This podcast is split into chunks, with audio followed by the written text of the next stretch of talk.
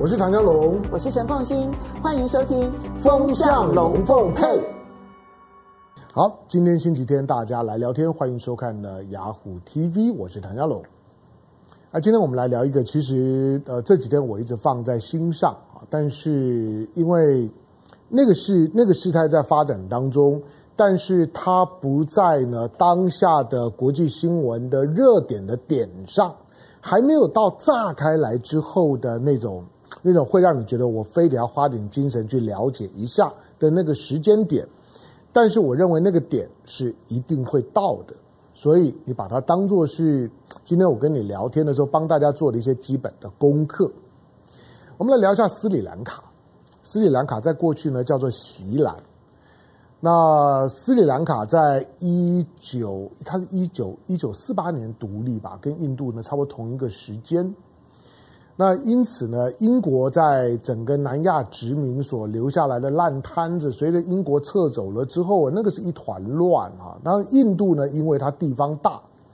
所以呢，印度呢一直把自己打扮成了英国在南亚殖民的所有的殖民的殖民母国的遗产的首席继承人。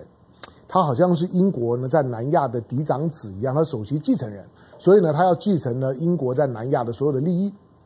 那即即使呢之后呢，因为呃原来原来印度跟巴基斯坦跟跟跟这个就是说呢孟加拉，那好像同一个国家一样，但是毕竟呢种族尤其宗教不一样，就慢慢的分分裂了。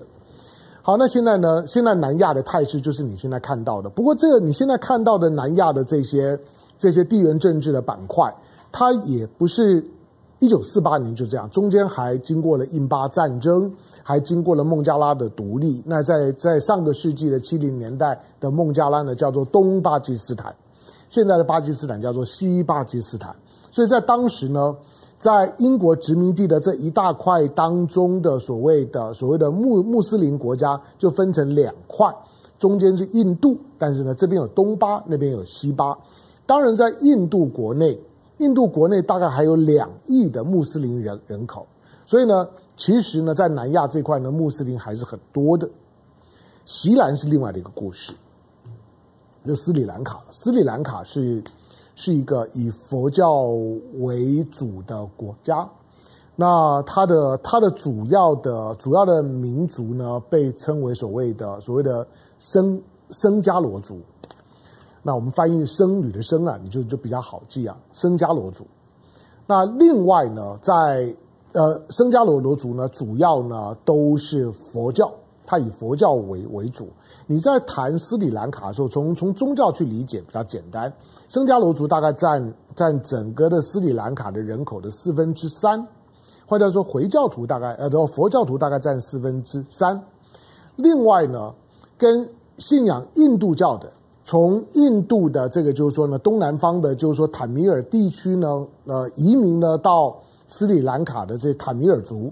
那他们是印度教，塔米尔族大概占百分之可能可能十五左左左右吧。另外大概呢有百分之十是是穆斯林，另外的呢还有包括的基督教啊、天主教等等，大概是是这样。在斯里兰卡是一个是一个宗教氛围呢很浓厚的，虽然名义上面的是宗教自由，可是在过去。因为大家用用宗教为分界点，那坦米尔呢又又又仗势的印度，印度呢又没有偷偷的在支持那在斯里兰卡境内的坦米尔族，所以印度和斯里兰卡的关系呢长时间紧张，因为呢斯里兰卡的这些呢这些这些佛教徒他们会认为印度在制造呢斯里兰卡的内乱，所以呢斯里兰卡的内战呢持续非常非常久，一直到二零零九年一场的关键战役。那这个呢，坦米尔之虎，坦米尔之虎是过去在南亚很有名的恐怖团体，是美国国务院呢列管有案的。印度呢等等这些国家，包括中国，也都是把坦米尔之虎呢当作是恐怖团体。那它是一个印度教的信仰，印度教的恐怖团体。好，那一直到呢这个坦米尔之虎的这样一个领袖，在二零零九年被被斯里兰卡的政府军呢给给给杀了之后，好，那这场的动乱呢才平息。所以呢，整个斯里兰卡的内战呢，严格讲到二零零九年呢才结束。但结结束了之后呢，斯里兰卡是不是从从此呢过得幸福快乐的日子？也不是。呃，你也你也不能说他没有企图心。那这个斯里兰卡呢，最近几年被谈到的时候，尤其你在你在台湾的媒体呢，你会大量的看到呢，有关于斯里兰卡，因为呢，他参加了一带一路，然后呢，因为因为因为呢，一带一路当当当中呢，所所导致的，就是说呢，过度的负债，那斯里兰卡呢，已经呢被一带一路的这个债务呢给压垮了。那呃，因此呢，这个斯里兰卡呢就会成为所谓的一带一路的失败的一个代名词，那足以成为所有想要想要呢参加呢一带一路的这些故事的这些呢一带一路之路上面的各个国家，那足以呢以斯里兰卡为鉴。你们千万不要像斯里兰卡一样很惨啊！斯里兰卡现在的这些经济情况呢，确实是不好的。但是我们稍微了解一下，免得因为因为你对于背景故事呢理解的不够不够不够完整啊，所以会把这个问题呢过于简化。因为台湾的媒体在谈这些问题的时候，它的叙事风格呢总是夹议夹叙的，掺杂的非常浓厚的意识形态的意识形态先行，就是它的意识形态。是反中的，是唱衰“一带一一路”的，就把“一带一路”上面所有的事情呢都放大，“一带一路”上面呢所有的动荡也好，或者呢 或者这些国家债务问题也也好，都把它呢归结为“一带一路”，都把它归结为中国，就是活该你们呢要要跟中国走得这么近。好，但是斯里兰卡第一个，它现在确确实有有很严重的、很严重的，就是说它的它的政府的债务跟国家经济问题。其实，在前两年的时候，一些国际的信评机构，国际的信评机构本来还蛮蛮看好南南亚的经济，看好印度，也连连连带的，就是说，秀秀辉连盆了，秀囝连孙了，大家听得懂吗？就闽南话了，秀辉连盆了，秀囝连连孙，所以爱印度，当然也顺道的就爱呢斯里兰卡。所以呢，这些呢外资呢在斯里兰卡的投入呢其实也不少。可是呢，斯里兰卡它终究第一个，它长时间的动乱，这个动乱并没有随着二零零九年的坦米尔之之虎的结束投降而结束。相反的，这几年的时间，我觉得随着印度呢开始走上莫迪上台了之后，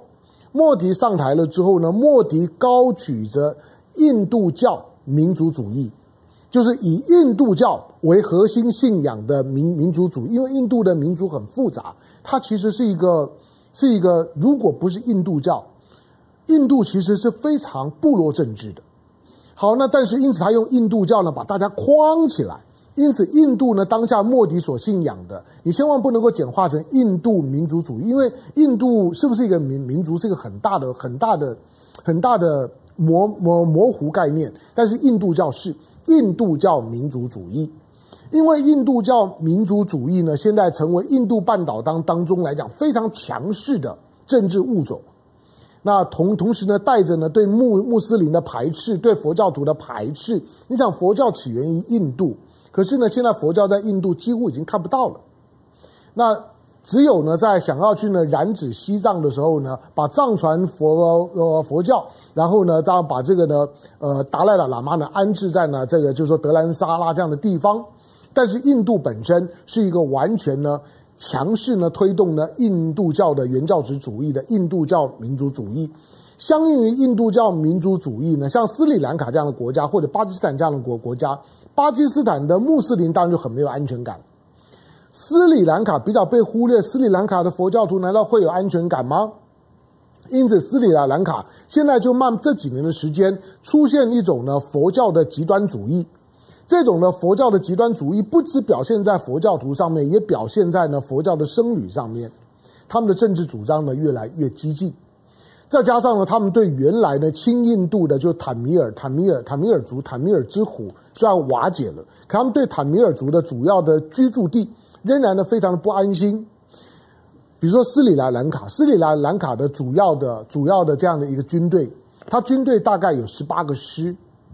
有十八个师的斯里兰卡的政府军，其中有十六个师呢，都驻防在了坦米尔地区，就是斯里兰卡的这个坦米尔族居住的区域。你你可以想见，就是说当下的斯里兰卡的政府，对于呢坦米尔的这个居住的区域区域是多么的不放心，把绝大部分呢百分之呢九十的这个部队都摆在了坦米尔区里面。那因为呢，大部分的这些呢政府军现在的政府，那都都都是呢这个说森森罗家族，那他呢现在的现在的现在的这个这个就是说呢，总统跟总理是兄弟。现在的总理呢，其实就是二零零九年的总统。基本上面呢，现在的斯里兰卡其实就是他们家族呢在操控。那因为过去呢，他。代表佛教徒呢，把这个就是说坦米尔之虎呢给击溃了，所以俨然呢就是呢斯里兰卡的民族英雄一样。二零一五年的时候呢，虽然一度一个呢一个出身出身平平民的那当选了呢，呃，就说呢取代了这个家族当选了斯里兰卡的总统，可是呢他当了三四年之后呢，搞得一塌糊涂。所以呢，到了二零一九年的时候呢，他主动宣布放弃连任，让让现在的这个这个就总统跟总理的兄弟的这个家族重新回来，那掌控呢，就是说呢，这个现在的斯里兰卡。可是这两年的时间呢，终究是救不回来。为什么救救不回来？第一个就是斯里兰卡本身的动荡，虽然他们想要用扩大投资的方方式吸引外资的方式。来让斯里兰卡有没有机会？你看斯里兰卡相对于印度半岛，像不像台湾的？相对于大陆的位置非常像。那台湾可以发展的那么好，斯里兰卡为什么办办不到？问题就在这里。问题就是印度就不是中国啊，印度就不是中国。印度的印度的经济水水平，它的人口跟中国差不多，可是我们说了，它的它的 GDP 的总量只有中国的五分之一，甚至呢五分之一弱。你简单讲，就是说，印度的人均的 GDP 大概就是中国的五分之一。中国现在如果人人均刚破一万美元，那印度大概就是两两千美元。印度呢自己呢基础设施各方面都非常的不发达，虽然它的外汇存底看起来还可以，可是印度的经济，你可以说呢，它有后现代的宝莱坞，甚至于太空科科技，随时准备要太空，它甚至准备去探索火星。它有后现代的科技，可是呢，它也有新石器时代的，连连连任何的现代化的水电设施都没有的区域，仍然非常的广大。贫民窟呢，糟得一塌糊涂。这样的国家，它能够带给呢旁边的斯里兰卡怎么样的发展的动能？所以，斯里兰卡的地缘位置虽然在印度边上，可是它没有办法从印度身上得到什么养分。因此，斯里兰卡当中国二零一三年、一四年呢开始推“一带一路”之后。斯里兰卡觉得我的机会终于来来了，那我呢？那我跟跟中国的结合，那可能是我最好的选择。概念上面、战略上面并没有错，可是呢，斯里兰卡的体质太差。呃，大家会会说，那他参加了一带一路之后没有好好起来呀？所以说斯里兰卡被一带一路摧毁有什么错？错的原因是因为。呃，固然在在“一带一路”所谓海上丝绸之路上面呢，斯里兰卡很重要，因为你从中国的中国的所谓的海上丝绸之之路，这“一带一路”的这个路海路的部分来讲，中国呢把这个把斯里兰卡呢原来呢这个最主要的新建的商港叫做汉潘托塔港，这个港呢九十九年租，因为因为斯里兰卡快穷死了，他就把这个汉班托塔港呢就租给租给中国九十九年。中国也认真经营这个汉班托塔港，把它当做是从新加坡到杜拜中间的重要的转运的节点。海上丝绸之路最重要就是港口。那因此呢，中国呢海上丝绸之路假定呢从泉州出发，从马六甲海峡、新加坡开始进印度洋，进了印度洋之后的第一个点就是汉班托塔港，就是在斯里兰卡。你想前途一片光明啊，可是。它终究，我说斯里兰卡体质太差。好，那那这个这个这种的带有这种的呃佛教的极端主义的，带有种族主义的这种的内部的政治上面的这种的激烈的对抗，是现在再加上经济的条件不好，所以斯里兰卡的内部呢，随时都有引爆比较全面的社会动荡的可能性。如果不是因为呢，佛教徒呢，这个时候呢，僧伽罗族呢居多居多数，他的他的动乱像过去的坦米尔之虎持续几十年的那种带有族群跟宗教的敌对性的对抗，随时有可能卷土重来。前两年的时候呢，其实一些国际的信评机构，包括英国，就已经呢预测，因为英国毕竟比较了解印度啊，比较了解斯里兰卡，就已经预测二零二二年斯里兰卡很可能会破产。现在就是二零二二年了，斯里兰卡现在呢债台高筑，它其实全年它的 GDP 啊，它的它的外外贸只有几百亿而已，可是它的。它的负债，它的外外债现在大概有三百五十亿，三百五十亿里头，你说那那那到底呢？到底欠中国多少多少钱？是不是因为呢“一带一路”而债台高高高筑？中国是不是最大的债债主？不，中国即使呢把斯里兰卡当作是一带一路重要的节节点，也确实投资很多，也帮助斯里兰卡。可是斯里兰卡的外债里面只有十分之一是中国的，换句话说，其他的外债跟中国没有关系。斯里兰卡如果今天真的破产，中国当然也会呢受一些伤，要就变成是变变成是一些呢一些就是说呢呃一些的呆账，可能呢会卡在斯里兰卡。可是真正受伤的可能是很多的投资机构。当然，如果说斯里兰卡呢这个时候的经济真的真的崩溃，因为最近呢抗议活动很多，那它的它的外汇存底呢估计只够它呢一个月的外贸的进出的的需要。那之前看到的数字呢？斯里兰卡公布的外汇存底只有十五亿，十五亿美金，十五亿美美金是什么概概念？那印度呢有好几千亿啊，台湾也有好几千亿啊。台湾的一年的一个月的一一个月的，就是说呢，就贸易的顺差都远超过这个数额。好，那十五亿呢，甚至于呢，比阿阿富汗呢，阿富汗呢塔塔利班呢没有拿到呢被美国没收的那个外汇存底都还要少少得多。塔利班。原来阿富汗政府的外汇存底都还有八九十亿呢，但是斯里兰卡只有十五亿，所以斯里兰卡现在呢几乎是寅吃卯粮，它的经济、它的财务岌岌可危。那它连呢它的能能源、食物的短缺、供电的不足，甚至于呢可以到一天呢有半天呢在停电。在斯里兰卡，斯里兰卡的首首都它有两个了，但是通常我们讲的首都呢就是可伦坡。就就是呢，它的它的一般所谓的经济首首都，因为主要的各国的大使馆也都在可伦坡，所以你听到他说叫叫经济首都，其实就是就是斯里兰卡的首都。它现在的水电供应各各方面，其实呢都跟跟不上。这个国家呢现在确实是在崩溃边缘。那你说，那那为什么斯里兰卡到了二零二二年会特特别糟？一个当然疫情，然后这样回头来来看呢，疫情呢对于全球尤尤其是。尤其是没有疫苗，然后呢，之前靠这种的观光啦，靠靠这种的，靠靠靠这种的外贸呢，在维持自己经济运转的这些呢，第三世界的国国家受创特别深，因为呢，服务业，因为呢，因为这种的这种的低低阶的原物料外贸是这些国家呢生存的命脉，所以疫情呢重创了这些的国家，印度都受伤很重，何况是斯里兰卡。第二个，俄乌战争对这些的国家伤害也很大。俄乌在战争，当然你说你说到底有多大的影响？但我们没有没有办法一概而论。可是俄乌战争呢，使得全球的经济秩序，不管是呢供应链也好，或者原物料、能源、食物、农产品的供需的这些的网络都被打乱，都被打破。所以其实你注意看，不是只有斯里兰卡。